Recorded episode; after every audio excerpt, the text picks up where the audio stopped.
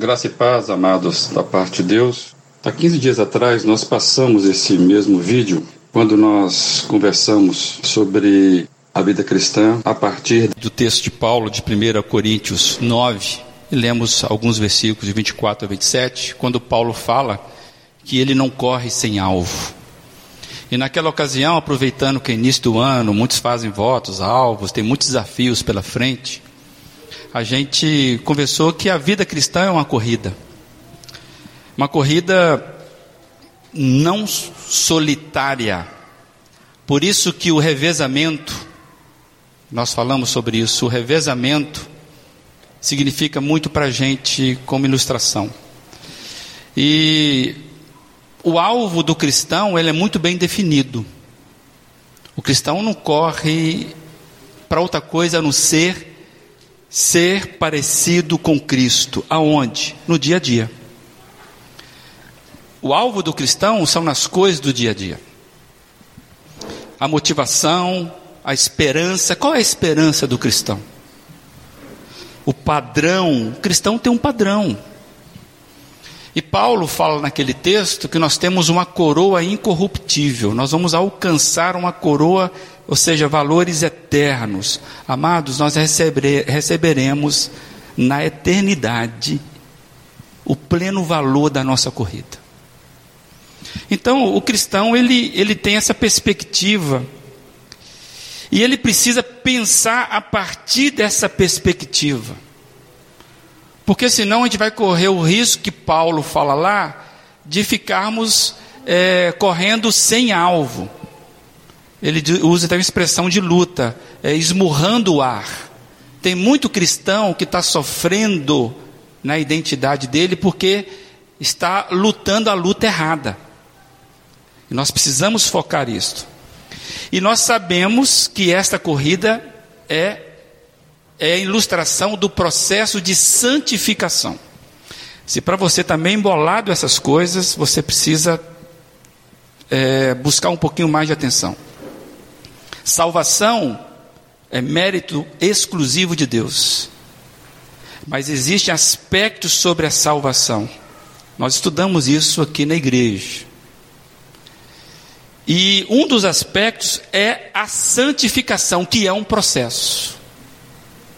Uma vez que eu nasço de novo, eu tenho uma nova vida com novos valores, e aí eu consigo ir crescendo e vou prosseguindo nisso. É disso que Paulo está falando.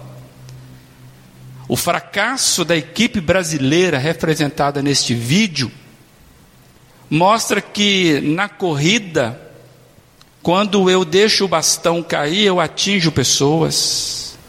Eu sou o primeiro a lamentar, mas as pessoas que estão ao meu redor sentem isso. Então a minha santificação é para mim, sim, mas sempre atinge demais pessoas.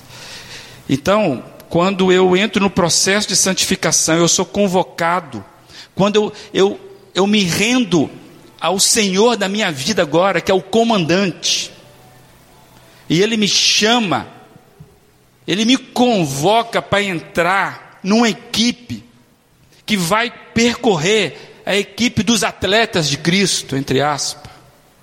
E aí eu me torno então aquele que vai para a raia e vou correr, buscando não deixar o meu bastão de santidade cair.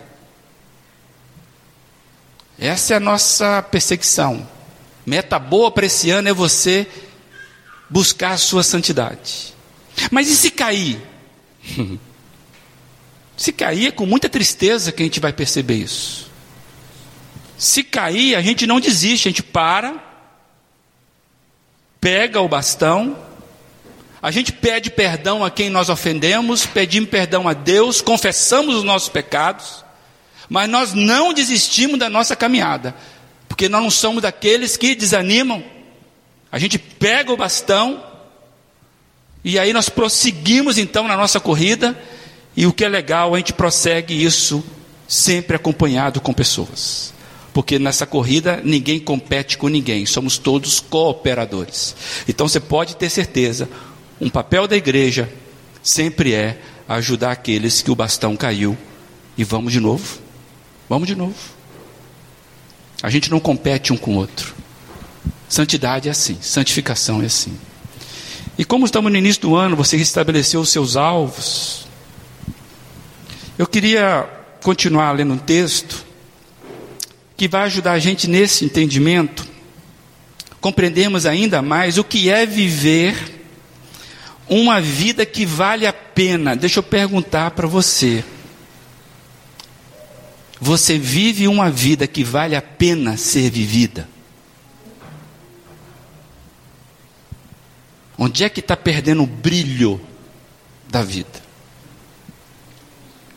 Viver uma vida nova de fato, uma vida que se renova, que não fica presa às promessas de fim de ano. Ah, o ano que vem vai ser. Ó, oh, esse ano agora vai. A gente vive presa ao calendário. Não, amados. Uma vida que não fica presa à promessa de fim de ano, não é uma vida episódica que não cai na frustração do aprisionamento das rotinas. Eu vou ler um texto com a esperança que você entenda isso. Mais importante é esse texto, porque ele é Bíblia que eu vou ler, é palavra do Senhor. Você precisa observar esse texto. Sabe o que está no meu coração, amados? Que você engula cada palavra desse texto na sua consciência.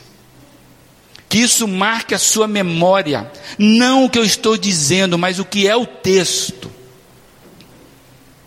Para que eu e você possamos entender o que é, de vez entendermos que a vida que Cristo nos oferece, ela é plenamente satisfeita.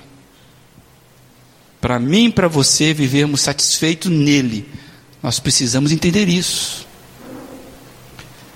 Você tem uma vida que vale a pena? A resposta disso passa pelo Senhor da sua vida. Porque o Senhor Jesus acredita na sua vida. Ele a deu. Ele morreu por você. Deus te criou. Então, se tem uma pessoa que acredita em você, é o seu Criador. Então, você tem tudo para ter uma vida plena, porque o dono da vida acredita em você. Você está comigo? É isso aí. Então, a gente vai ler agora o texto que é dele. O texto não é meu, o texto é dele. Colossenses 3, a gente vai ler os quatro primeiros versos. Tem uma, uma certa expressão que eu gosto. Palavra do Senhor. Então a gente vai ler a palavra do Senhor. Portanto, já que vocês ressuscitaram com Cristo, procurem as coisas que são do alto, onde Cristo está sentado à direita de Deus. Mantenham o pensamento nas coisas do alto e não nas coisas terrenas. Pois vocês morreram. E agora a sua vida está escondida com Cristo em Deus. Quando Cristo, que é a sua vida, for manifestado, então vocês também serão manifestados com Ele em glória. Que palavra, amados. Louvado seja Deus, santificado seja Deus por essa palavra. Vamos orar? Ó oh, Pai, que palavra, que grande revelação. Que o Senhor possa falar mais uma vez conosco, em Cristo Jesus. Nos submetemos ao Espírito Santo desta palavra. Ajuda-nos, em nome de Jesus Cristo. Amém. Dizem que a mulher consegue se fixar em mais de uma coisa ao mesmo tempo. Se esse mito é verdade, sendo isso verdade, explica, por exemplo, a capacidade da mulher ver umas 32 cores num objeto que o homem vê cinco ou seis cores no máximo. E aí é uma, é uma grande desvantagem para o homem, aquele que é casado principalmente, quando a mulher resolve ir no salão sem avisar o que vai fazer, e ela muda o tom do cabelo numa das, do, do, do, do, catálogo que tem lá, não sei quantas cores, ela muda do, do 32 para o 32,5.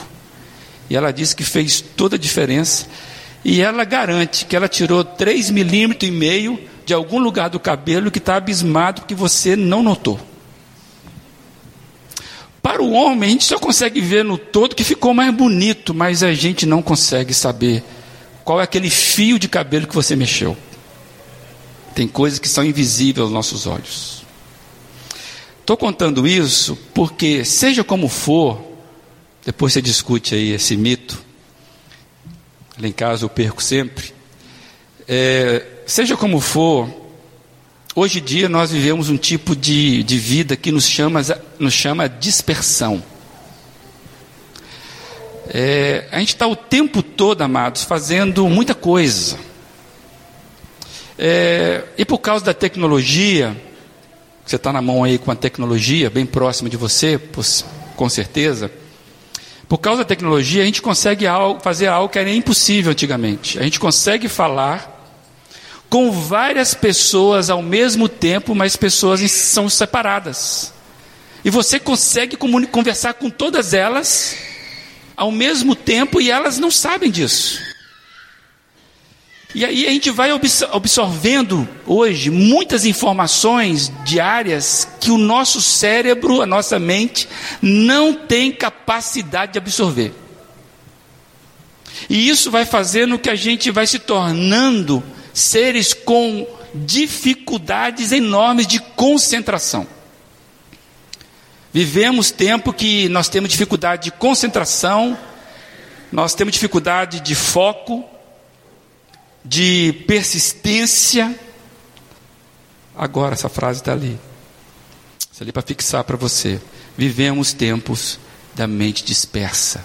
E pode ser que você que está olhando para mim agora já se distraiu. Está lá no salão de beleza que eu falei. Talvez você está no aplicativo aí olhando alguma coisa. Às vezes você está olhando para mim, mas a sua cabeça está em outro lugar. É disso que nós estamos falando mente dispersas, com dificuldade de concentração. E aí, o texto bíblico que nós acabamos de ler, está falando exatamente sobre uma vida que não fica dispersa no envolvimento com coisas. O texto está falando, está nos ensinando sobre a necessidade de vivermos com foco, e nada mais importante neste tempo que vivemos sermos alertados para uma vida com foco, concentração, um ponto de referência para a gente se balizar. Amados, essa é a disciplina para não deixarmos o bastão cair durante a corrida. Aquele bastão da equipe brasileira caiu porque alguém desconcentrou ali naquele momento. Eu vou dizer uma coisa com você. Tudo isso que eu falei, foco, concentração, né? É, é treinamento. Você precisa treinar a sua mente, porque senão ela rouba você de você mesmo. Se Deus permitir, iremos pregar um pouquinho mais sobre isso mais à frente. Você precisa treinar a sua mente para você ter controle dela. E hoje, mais do que acontece nas, nas grandes. Na quarta revolução, né, que é a revolução da informação, é alguém captar a sua atenção e roubar de você a sua capacidade reflexiva. Então, amados, não deixar o bastão cair durante a corrida, tudo isso passa pela nossa mente, pela sua mente, pela minha mente. E eu quero ler esse mesmo texto agora numa outra versão, que vai ser projetado. Olha que interessante nessa versão. Uma vez que vocês ressuscitaram para uma nova vida com Cristo, mantenham os olhos fixos nas realidades do alto, onde Cristo está sentado no lugar de honra, à direita de Deus. Pensem nas coisas do alto e não nas coisas da terra, Pois vocês morreram para esta vida, e agora a sua verdadeira vida está escondida com Cristo em Deus. E quando Cristo, que é a sua vida, for revelado ao mundo inteiro, vocês participarão da sua glória. Essa é a nova versão transformadora. Mas eu quero ir mais, um pouquinho mais a fundo com você no texto. E eu fui buscar uma outra versão. Vai ser projetada. Olha que legal essa versão. Então, se vocês estão falando sério sobre viver a nova vida da ressurreição com Cristo, ajam de acordo com ela. Busquem as coisas norteadas por Cristo. Não fique se arrastando por aí, cabisbaixo, absorvidos com o que está à frente de vocês. Olhem para cima e observem o que acontece ao redor de Cristo. É por aí que devem seguir. Vejam as coisas da perspectiva dele. Gostei desse negócio. Vê as coisas a partir da perspectiva de Cristo. Porque, amados, essa aí é a versão, a mensagem de Eudine Peterson. E eu quero trazer para você algumas coisas hoje que esse texto falou muito comigo. E o Eudine Peterson, ele faz um negócio muito engraçado, interessantíssimo. Quando ele, ele comenta é, é, a partir desse texto, mas usando algo maior do que o texto. Porque você sabe que a, a Bíblia, ela não é uma coxa de retalhos de textos bíblicos, de mensagens. A Bíblia, ela comunica uma coisa só, de várias formas, mas ela quer apresentar para você Jesus Cristo e o que implica isso para você enquanto, como, enquanto ser humano. E aí o Edine Peterson, ele vai, ele vai pegar uma figura que é um triângulo para explicar a ressurreição. Então ele usa a figura do, do, do triângulo e ele usa os três, os três ângulos, vocês vão observar aí. O primeiro ângulo desse triângulo, é, ele fala que é onde está a ressurreição histórica de Jesus Cristo, que ocorreu para nós há dois mil anos atrás, é fortemente narrada nos evangelhos a ressurreição de Cristo, inclusive na história, as evidências históricas da ressurreição de Cristo. Então, Edine Peterson fala o seguinte: a ressurreição é a ressurreição de Cristo, de um lado, do outro lado, a ressurreição que aponta para o futuro, aquela que vai ocorrer com todos os mortos. Amados, a Bíblia fala fartamente que haverá ressurreição dos mortos, todos. E isso está mesmo muito bem embasado na Bíblia. Principalmente, você vai ver lá em Apocalipse 20, você vai ver em 1 Coríntios 15, sobre a questão da, res, da ressurreição futura. E eu quero dizer que a esperança do cristão na ressurreição futura é algo que não tem preço, é um tesouro sem medida.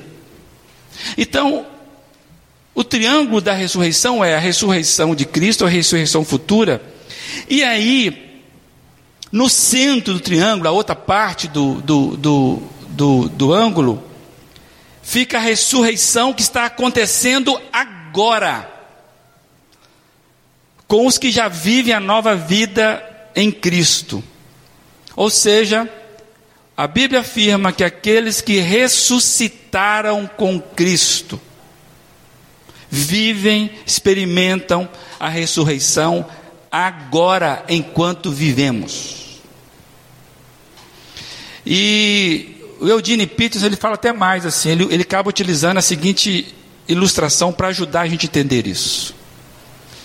Ele fala, por exemplo, que João 20, que fala, que fala da ressurreição de Jesus, e Apocalipse 20, que fala da ressurreição futura, são como duas grandes montanhas, ou, ou cadeias de montanhas.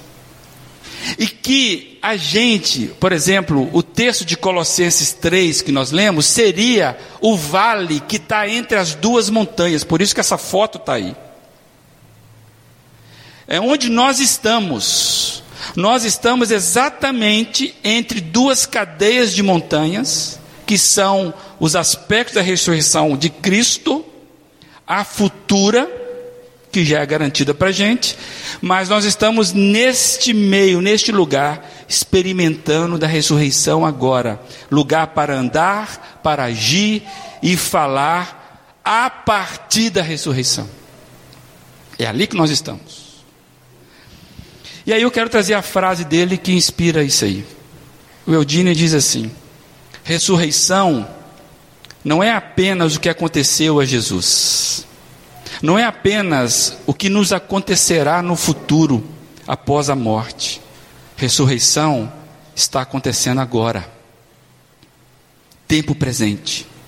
Os cristãos não apenas serão ressuscitados dentre os mortos, mas já estão sendo ressuscitados dentre os mortos, para que possam experimentar o poder de Deus que nos capacita a andar em novidade de vida.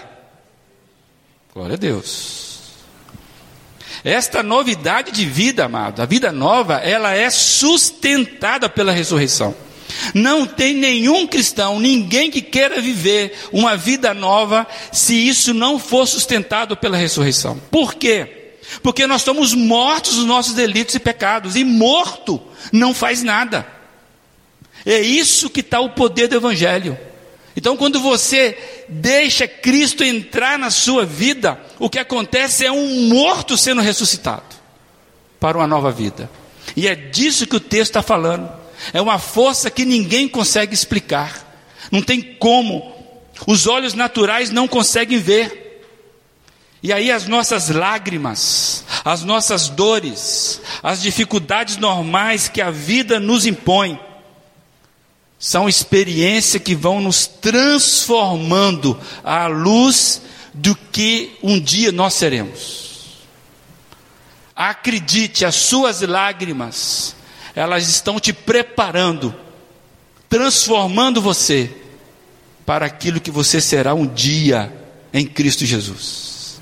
Por isso que nenhuma das nossas lágrimas ela é desperdiçada em Deus. Acredite nisso e nós seremos transformados, e o padrão é a eternidade de Cristo. O cristão vive no vale, olhando para as montanhas. Acredite nisso. Se você cristão não entender isso, ai, a minha e a sua vida vai ser muito medíocre. Porque a vida de vale é pequena. E tem muito cristão que está investindo tudo na vida do vale. Aí não vale nada. Não vale nada. O texto está falando: olha para cima, mude o seu padrão. A nossa vida está nas montanhas. Sofrimento está aí para nos transformar na medida do que seremos. Não é negação de sofrimento. Amados, e o texto é muito interessante, no versículo 3 fala assim: agora a sua vida está escondida com Cristo em Deus. Agora, a sua vida está escondida em Cristo, com Deus. Você percebeu o que é isso? Não? E o verso 4 vai dizer que quando Cristo for manifestado, nós seremos manifestados com Ele em glória. Não dá para entender. Que amor é esse? Que Deus é esse? Que vida é essa? E quando eu vi essa expressão vida escondida com Cristo, sabe o que me lembrei? Lembrei do Salmo 91 que fala: Aquele que habita no esconderijo do Altíssimo, a sombra do Onipotente descansará. É texto presente. É experiência para nós. Amados, a segurança do cristão já está garantida totalmente por Cristo. É Ele que garante isso. A posição do crente deve ser de intimidade com aquele que lhe deu nova vida. A ressurreição, amados, nos impulsiona a viver nesta nova vida. E você pode estar perguntando, porque às vezes o seu bastão está caindo constantemente e você nem se dá conta disso. Aí a miséria é dobrada. Porque se o cristão não está correndo devidamente a corrida para ele proposta, e ele não está percebendo disso, misericórdia. Pode ser que nem seja ainda cristão, ainda não entendeu. Então você pode estar perguntando aí: como que eu sei que eu estou sendo impulsionado por essa nova vida na ressurreição? Aí eu quero trazer a contribuição de Spurgeon, porque ele fala muito melhor do que eu sobre essas coisas, e vai ser projetado para você aí. Quando as suas ações concordem com a nova vida, se fomos ressuscitados, nosso primeiro ato deve ser o de deixar a região da morte. Primeiro ato, deixar a região da morte. Aquele que é invadido pela luz de Cristo não consegue viver do mesmo jeito. Não tem jeito, amados. E ele continua: deixemos a sepultura de uma religião meramente exterior e adoramos a Deus em espírito e verdade. Saímos da região de morte, mas não entramos numa religião de morte. Nós adoramos em espírito e verdade. Tem muita gente que está na igreja, transformando isso em religião. Não entendeu ainda. Deixemos também a sepultura dos prazeres carnais, onde os homens procuram se satisfazer através dos desejos carnais. O seu sentimento é o seu guia, o seu prazer é o que você busca.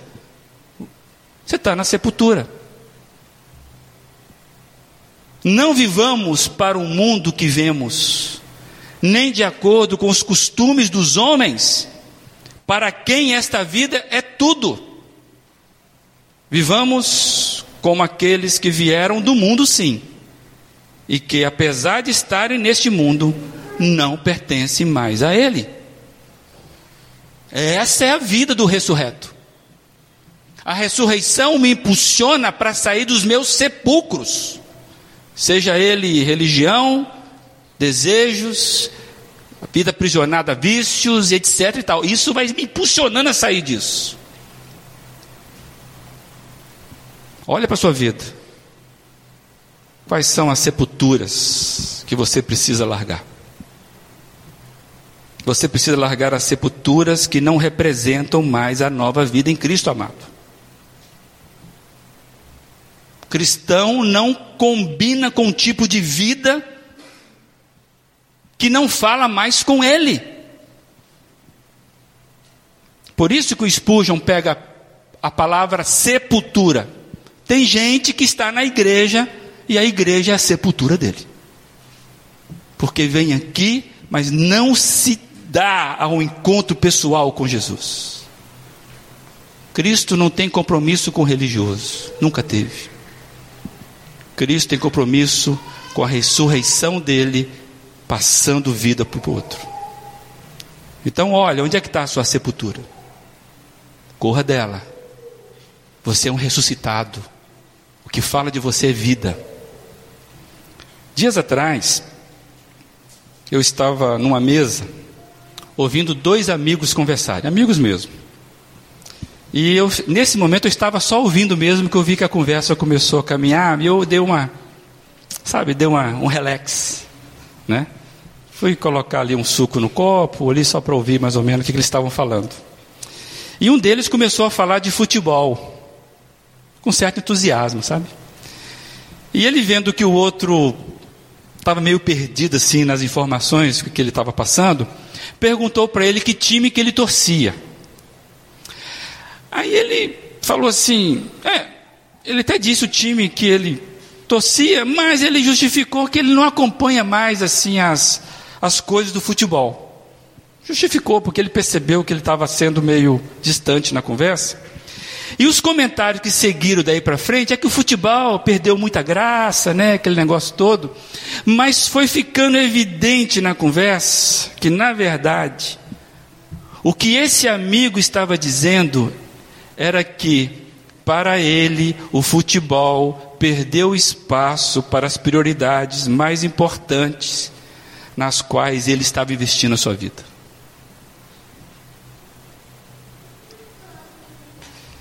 E aí, o que eu achei mais legal ainda, cara, como eu vibrei com aquilo, é que esse comentário fez com que a conversa voltasse para um nível muito superior do que falar de coisas banais e trivialidades. E eu fiquei muito feliz. E foi muito divertido assim mesmo.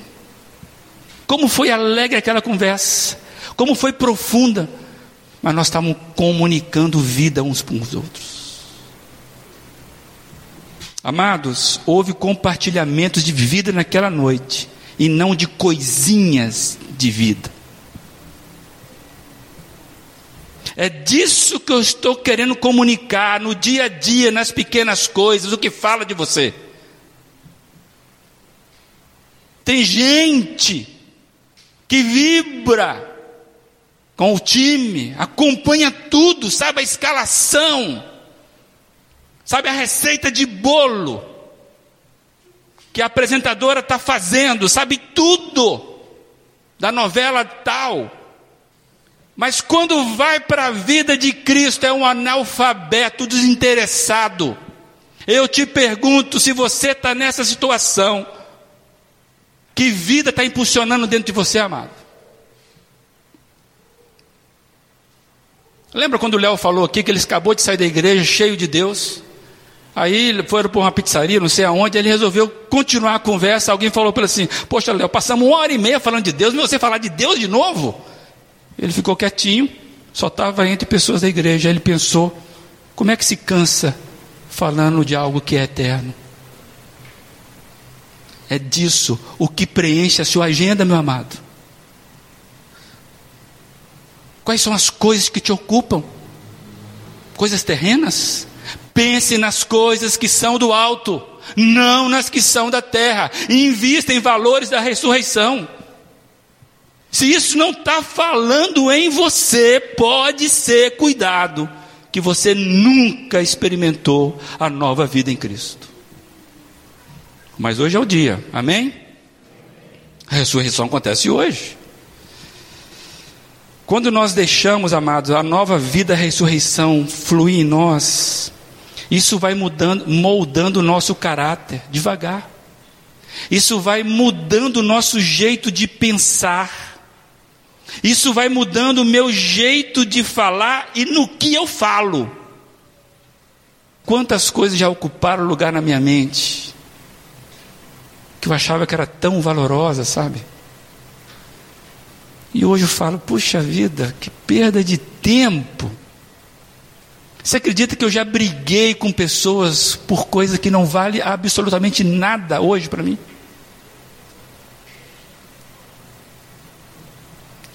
Amados, focarmos e priorizarmos o que de fato tem importância para mim e para você.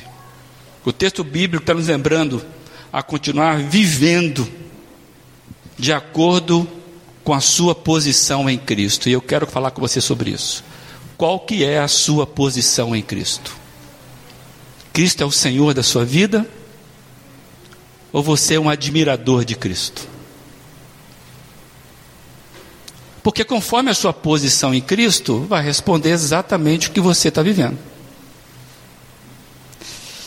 E no texto, fui pesquisar esse texto, tem dois imperativos muito fortes no original nesse texto. E, e esses dois imperativos implicam em responsabilidades nossa, não é de Deus. A primeira está no verso 1, quando fala que nós devemos buscar as coisas, buscai as coisas que são do alto. Buscar aí quer dizer procurem, ponham o seu interesse nas coisas do céu. Isso compete a você e a mim.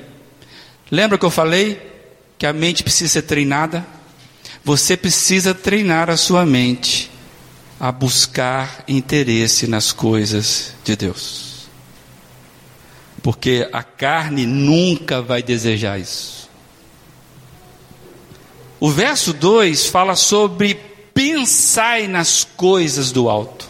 O pensar aí tem a ideia de definir o seu afeto, aquilo que você tem afeição. Defina o seu afeto, ou seja, mantenha o seu pensamento naquilo que te cativa. É disso que o texto está falando. E o texto, quando, ele, quando você olha, está dizendo o seguinte: se Deus ressuscitou você com Cristo, você agora está numa condição que está escondida em Cristo, e onde Cristo está? Está nas regiões celestes, à direita de Deus, indicando o que? A autoridade. Então, se você está espiritualmente com Cristo, escondido nele em Deus, amados, é como se nós estivéssemos assentados com Ele lá no céu. E aí nós queremos continuar procurando as coisas que eu estou vendo do céu. Tinha uma canção na minha juventude que é para matar a saudade que já estou sentindo do céu. Como é que você tem saudade do céu? Você nunca teve lá? Ah, mas quem está lá teve aqui, me visitando. E eu estou louco para conhecer. É esse tipo de coisa, de perspectiva mudar o foco, mudar, ver as coisas da perspectiva da ressurreição, porque o céu só vai ser habitado por aqueles que são ressuscitados. É, essa é a condição. Então, uma vez que já fomos ressuscitados em Cristo, poder é dele, estamos agora escondidos nele em Deus, e ele está sentado lá comunicando coisas espirituais para a gente. Por isso que deve continuar olhando para Cristo, para o alto. Isso bate com Hebreus capítulo 12. Hebreus capítulo 12 fala que gente mantenha os olhos fitos em Jesus, autor e consumador da fé. Esse mantenho é a mesma coisa. Compete a mim e a você adestrar os meus olhos, adestrar a minha mente para fixar onde o alvo é necessário onde o alvo é de verdade. Se você não fizer isso, você pode ter certeza, você vai se distrair pela vida. Porque a nossa mente é dispersa. Se tem um tipo de postura que fala da gente agora, é focarmos a nossa vida onde ela fala da gente.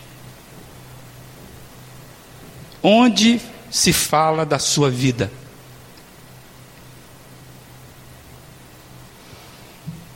Tem uma frase que diz que o céu e a terra são contrários um ao outro. E a prevalência do nosso afeto a um proporcionalmente enfraquece a nossa afeição ao outro. A ressurreição é que movimenta a vida do crente. E a ressurreição são valores do céu. A força nova da nova vida só pode vir da ressurreição, amados. Por isso nós já dissemos aqui no passado que a ressurreição não é apenas uma doutrina, é uma pessoa. O texto bíblico desta noite está aqui para nos fazer lembrar a quem pertencemos e voltarmos o nosso foco inteiramente à nova vida que recebemos. Voltarmos o nosso foco você não deve apenas buscar o céu.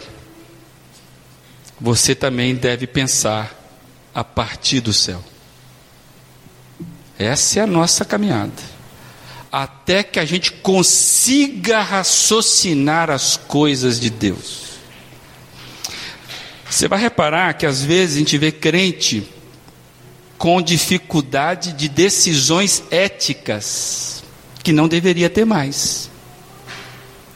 Existe uma ética do mundo, que já é importante, que as instituições caminham, porque senão a gente não seria, não teríamos condições de civilidade entre nós.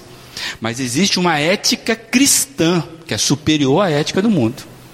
E tem gente hoje na igreja, com barba branca na igreja, que ainda patina na ética cristã. Amados, precisamos enxergar com a luz do céu. Tinha um cântico antigo: Deixa a luz do céu entrar. Deixa a luz do céu entrar. Abra o seu coração. Deixa a luz do céu entrar. Porque a luz vai clarear nossa mente com as verdades de Deus. E é disso que o texto está falando: é viver no horizonte da eternidade. Estamos aqui, e me sinto cada vez mais limitado, mas quem governa é grande. Por isso que o cristão, ele se pega sendo impulsionado, por exemplo, a dar acima do receber, a servir acima do governar, a perdoar acima do vingar. E eu quero trazer isso para o gerúndio, servindo acima do governar perdoando acima do vingar. É o padrão cristão. É isso que nos impulsiona, porque isso fala da ressurreição e a ressurreição deve falar de nós. Amados, aí nós temos essa grande bênção à nossa disposição.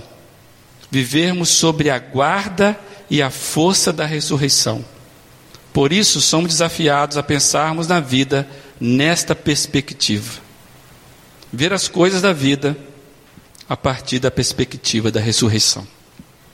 Mas lembre, eu quero que você olhe para mim agora com grande força, que pode ser que isso não fez sentido nenhum para você. E se não fez sentido nenhum para você, eu só quero te alertar para uma coisa que está no início do texto.